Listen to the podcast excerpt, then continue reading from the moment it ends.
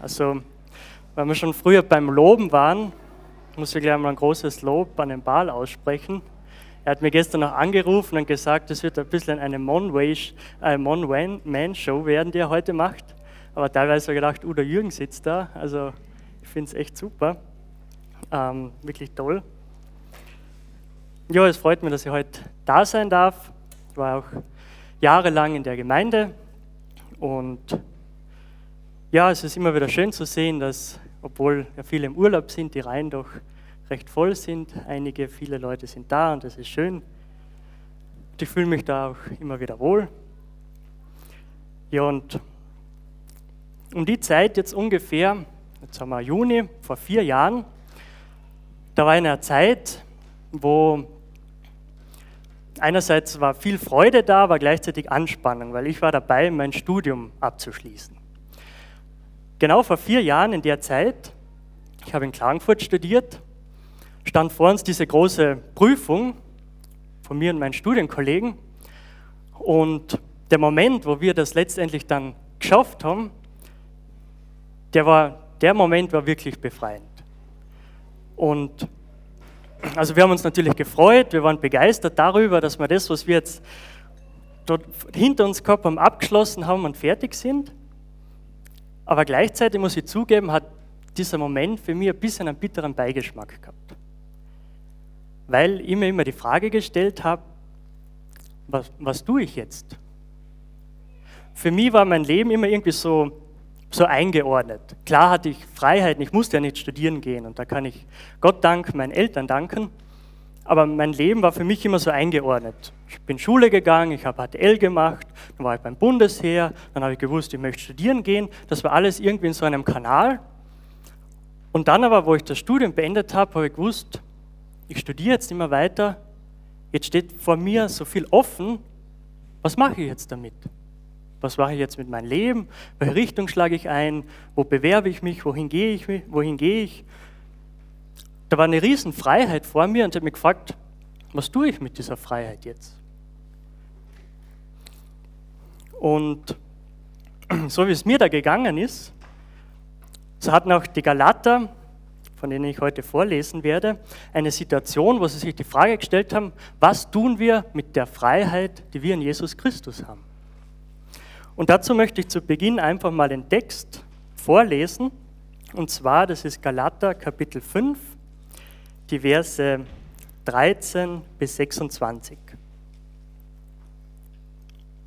Denn ihr seid zur Freiheit berufen worden, Brüder.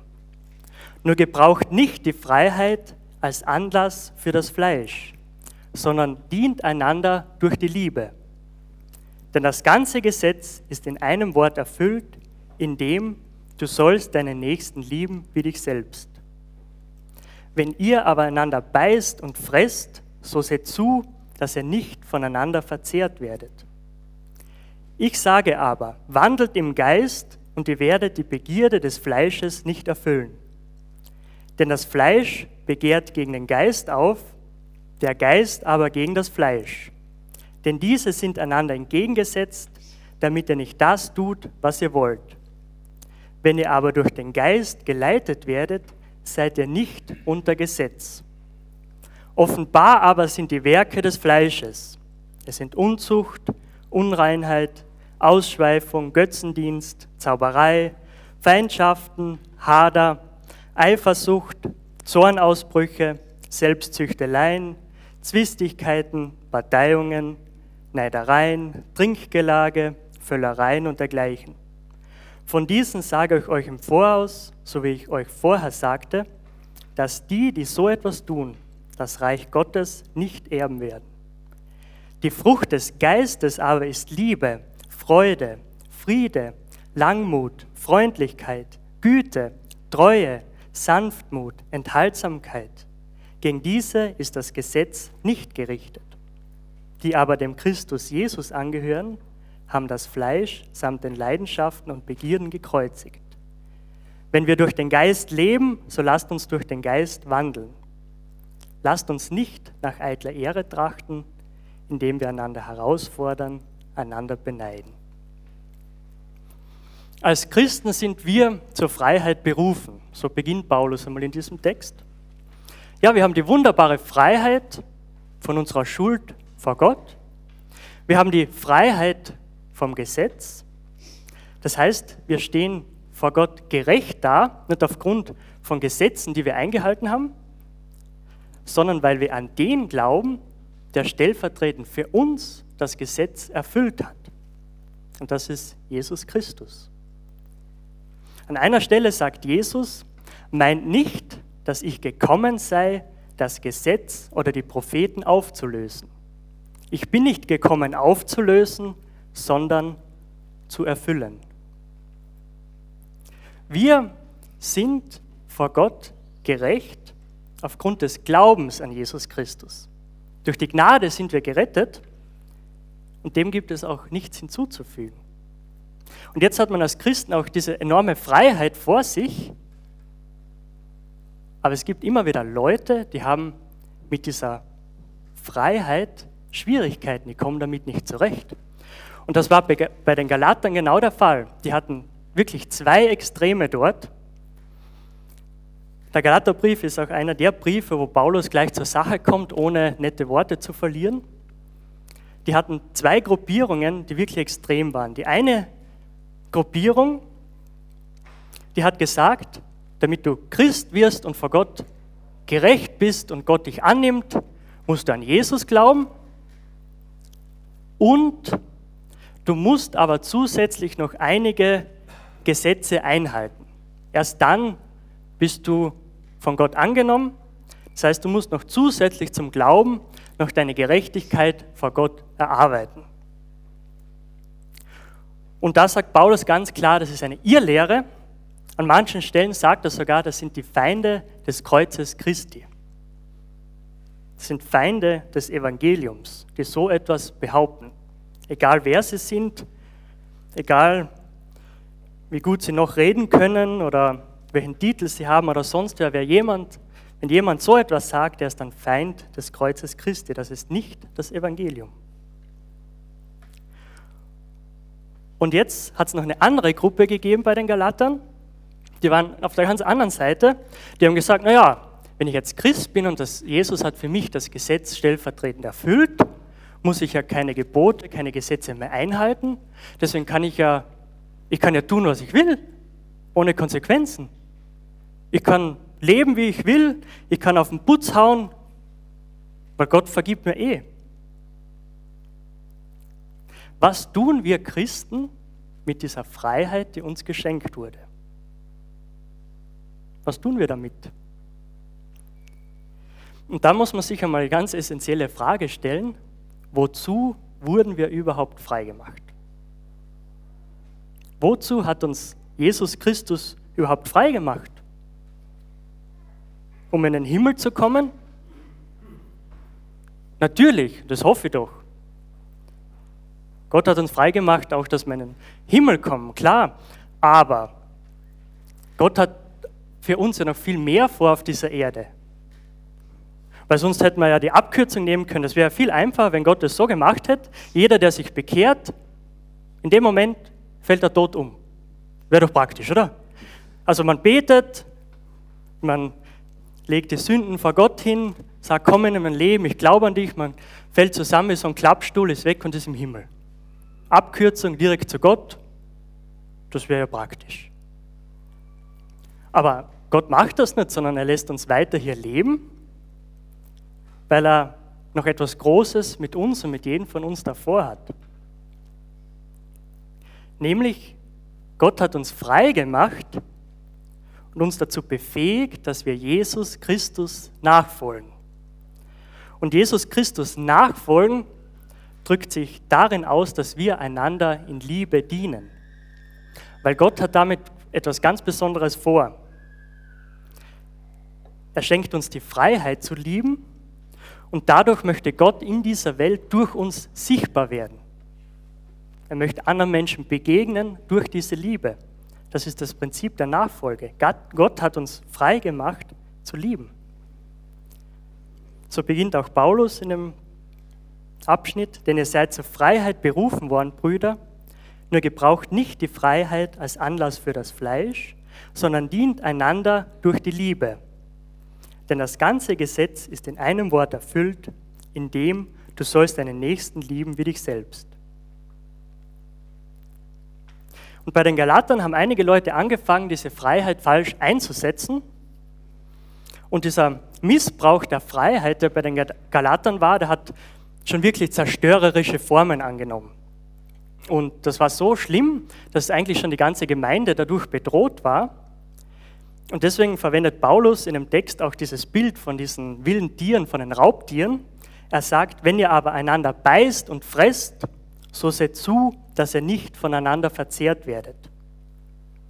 Dadurch, dass sie gelebt haben und gesagt haben, ich kann ja leben ohne Konsequenzen, da war keine Liebe untereinander da, sondern sie haben angefangen, einander also sinnbildlich zu beißen, zu fressen und da spricht eine Warnung aus, passt auf, dass ihr dabei nicht verzehrt werdet. Und er sagt auch, dass wir diese Freiheit, die wir in Christus haben, nicht als Anlass für das Fleisch missbrauchen sollen. So. Ich möchte dann ganz besonders einmal auf, auf dieses Wort eingehen, weil was bedeutet denn das jetzt? Also wir haben zwei Möglichkeiten, unsere Freiheit einzusetzen. Entweder Jesus nachfolgen, was sich ausdrückt indem wir einander lieben, oder wir können unsere Freiheit an, einsetzen als Anlass für das Fleisch. Was ist dieses Fleisch? Zu Beginn kann ich einmal jeden, der gerne Fleisch isst, beruhigen, es geht nicht um das Speisefleisch. Also jeder, der gerne Fleisch isst, kann es auch gerne weiter tun. Darum geht es ja nicht, weil aus dem nächsten Abschnitt sehen wir schon mehr, worum es dabei geht. Ich sage aber, wandelt im Geist und ihr werdet die Begierde des Fleisches nicht erfüllen. Denn das Fleisch begehrt gegen den Geist auf, der Geist aber gegen das Fleisch. Denn diese sind einander entgegengesetzt, damit ihr nicht das tut, was ihr wollt. Wenn ihr aber durch den Geist geleitet werdet, seid ihr nicht unter dem Gesetz. In den verschiedenen Bibelübersetzungen, die ihr vielleicht habt, steht an dieser Stelle statt diesem Fleisch auf ganz was anderes. Es ist also sehr schwierig, diesen Begriff, wenn man jetzt aus dem Griechischen hernimmt, irgendwie in ein Wort oder in irgendeinen Ausdruck, in eine Form zu übersetzen. Manche Bibelübersetzungen versuchen es damit. Sie sagen statt dem Fleisch selbstsüchtige Wünsche, die menschliche Selbstsucht, die menschliche Natur oder die sündige Natur des Menschen. Das sind gute Übersetzungen, aber das erklärt auch nicht den Ursprung dieses Begriffs und was Fleisch überhaupt für uns als Christen dann auch bedeutet. Und deswegen möchte ich genauer darauf eingehen. Aus dem Text sehen wir mal, dass das Fleisch dem Geist Gottes immer entgegengesetzt ist. Das Fleisch ist diesem Geist Gottes immer entgegengesetzt. Und das Fleisch hat ein regelrechtes Verlangen danach, immer das zu tun, was Gott nicht will. Das Geist, also der Geist und das Fleisch, das sind eigentlich zwei gegensätzliche Mächte im Kampf um die Führung in unserem Leben. Aber worin hat dieses merkwürdige Fleisch eigentlich seinen Ursprung? Und da lese ich Verse aus Korinther und Römer kurz vor. Denn wer von den Menschen weiß, was im Menschen ist, als nur der Geist des Menschen, der in ihm ist. So hat auch niemand erkannt, was in Gott ist, als nur der Geist Gottes. Ein natürlicher Mensch aber nimmt nicht an, was des Geistes Gottes ist, denn es ist ihm eine Torheit. Und er kann es nicht erkennen, weil es geistlich beurteilt wird. Denn die Gesinnung des Fleisches ist Tod, die Gesinnung des Geistes aber Leben und Frieden weil die Gesinnung des Fleisches Feindschaft gegen Gott ist, denn sie ist dem Gesetz Gottes nicht untertan, denn sie kann das auch nicht. Die aber, die im Fleisch sind, können Gott nicht gefallen. Ihr aber seid nicht im Fleisch, sondern im Geist, wenn wirklich Gottes Geist in euch wohnt. Wenn aber jemand Christi Geist nicht hat, der ist nicht sein. Also ohne den Geist Gottes hat ein Mensch keine Möglichkeit zu beurteilen, was Gott will. Ohne den Heiligen Geist hat der Mensch auch keine Verbindung mehr zu Gott. Wir wissen aus der Bibel, Gott ist Geist. Gott ist nicht materiell, sondern Gott ist Geist. Und der Mensch kann Beziehung oder Verbindung zu Gott haben über den Geist. Ohne den Heiligen Geist ist der Mensch sozusagen abgetrennt, wirklich getrennt von Gott. Die Verbindung ist gekappt. Und dazu kommt noch, dass dieser Mensch Gottes Maßstäbe nicht mehr erkennen kann. Und alles, was der Mensch ohne den Geist Gottes tut, hat nicht seinen Ursprung in Gott und kann somit Gott nicht gefallen. Wir wissen auch aus der Bibel, nur einer ist gut, Gott ist gut. Gott ist der Maßstab für das, was gut ist.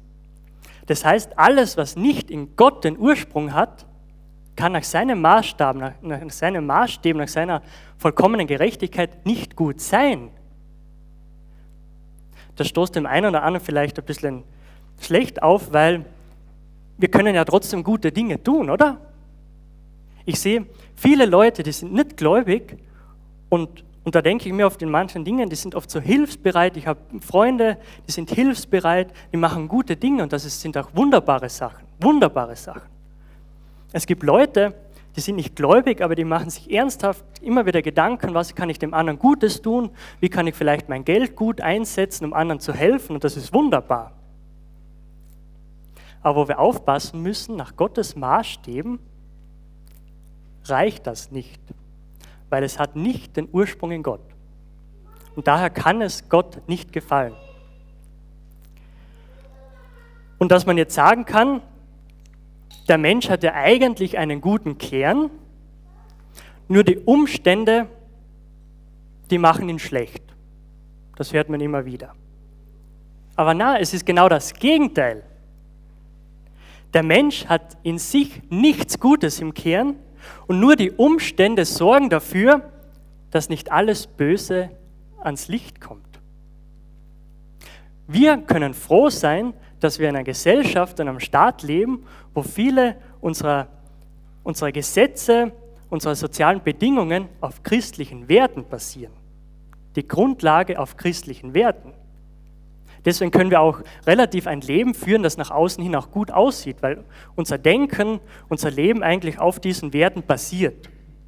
Und diese Gesellschaft, wie sie da ist, sorgt eigentlich dafür, dass die Dinge noch im Rahmen bleiben. Die Bibel sagt da was anderes. Der Mensch hat nichts Gutes im Kern und nur die Umstände sorgen dafür, dass nicht alles Böse hervorkommt. Was ist somit das Fleisch? Im Grunde genommen beschreibt das Fleisch einen Zustand des Menschen, der außerhalb von Christus ist und ohne seinem Geist. Das Fleisch beschreibt einen Zustand des Menschen. Und dass aus diesem Zustand des Menschen nichts Gutes hervorkommen kann, das zeigen ja dann auch der weitere Abschnitt, wo Paulus diese Werke des Fleisches auflistet mit Unzucht, Unreinheit, Ausschweifung und so weiter. Und dem gegenübergestellt sagt er die Frucht des Geistes. Liebe, Freude, Friede, Langmut und so weiter. Und jetzt ist einmal sehr interessant, wenn man diese Stelle genau liest. Da steht einerseits die Werke des Fleisches und dann steht die Frucht des Geistes. Jetzt habe ich mal ein paar Fragen dazu. Wieso sagt Paulus, das sind die Werke des Fleisches und das ist die Frucht des Geistes.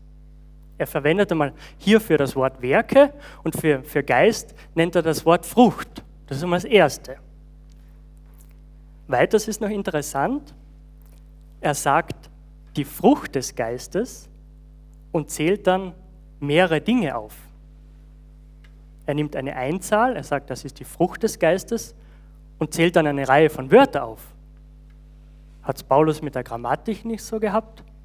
Ganz im Gegenteil, der Paulus, man sieht wieder, dass es hier wirklich Wort Gottes ist, weil da muss man ein bisschen mehr ins Griechische reinschauen.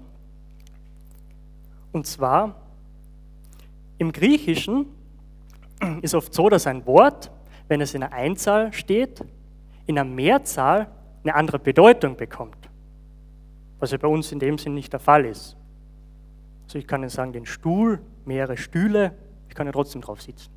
Es bleibt ja das Gleiche. Im Griechischen ist das aber anders.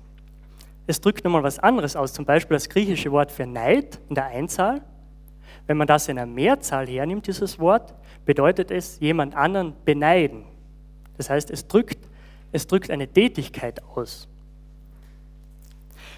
Deswegen gebraucht Paulus das Wort Werke schon in der Mehrzahl, weil er hier nochmal klar ausdrück, ausdrücken möchte, das ist etwas, das man tut, das ist eine Tätigkeit.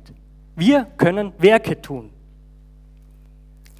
Aber indem er sagt, die Frucht des Geistes, sagt er, dass das keine Tätigkeit ist und wir das nicht tun können. Deswegen gebraucht er hier das Wort Frucht in der Einzahl.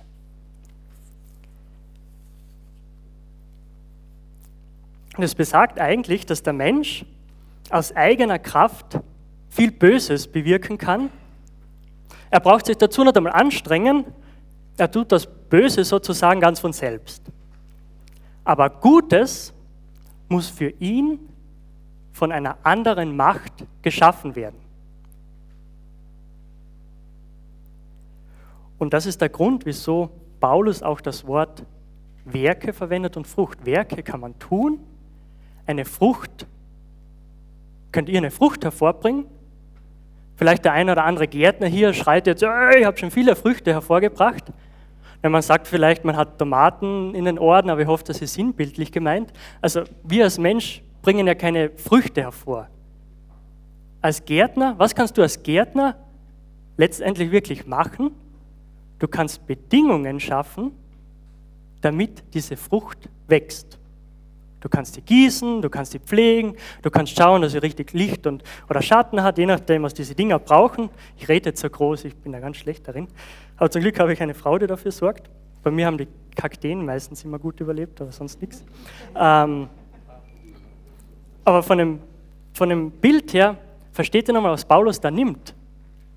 Wir können keine Frucht hervorbringen, sondern Frucht muss durch etwas anderes hervorgebracht werden. Wir können nur die Bedingungen schaffen, dass diese Frucht hervorgebracht wird.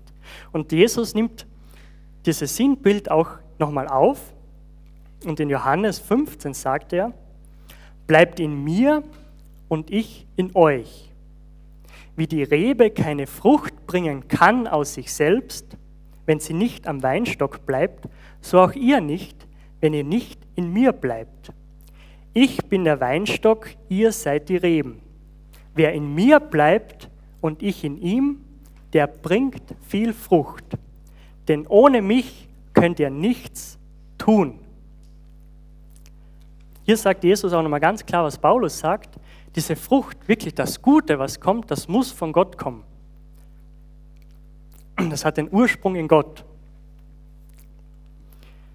Und jetzt ist am Ende, zum Schluss, stellt sich jetzt nochmal die Frage, was bedeutet dieses Fleisch eigentlich noch für uns als, als gläubigen Menschen? Wir haben gehört, jemand, der nicht gläubig ist, der den Geist Gottes nicht hat, der ist im Fleisch. Der ist in diesem Zustand, auch wenn er nach außen hin Gutes, anscheinend Gutes tun kann, nach menschlichen Maßstäben, kann er nicht das Gute hervorbringen, was Gott hervorbringen möchte, was letztendlich wirklich gut ist. Und er kann nicht beurteilen, was Gott will und was seine Maßstäbe sind. Aber jetzt sagt auch Paulus, dass wir nicht mehr im Fleisch sind, sondern im Geist.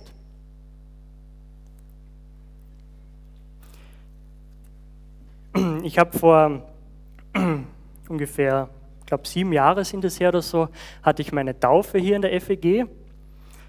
Und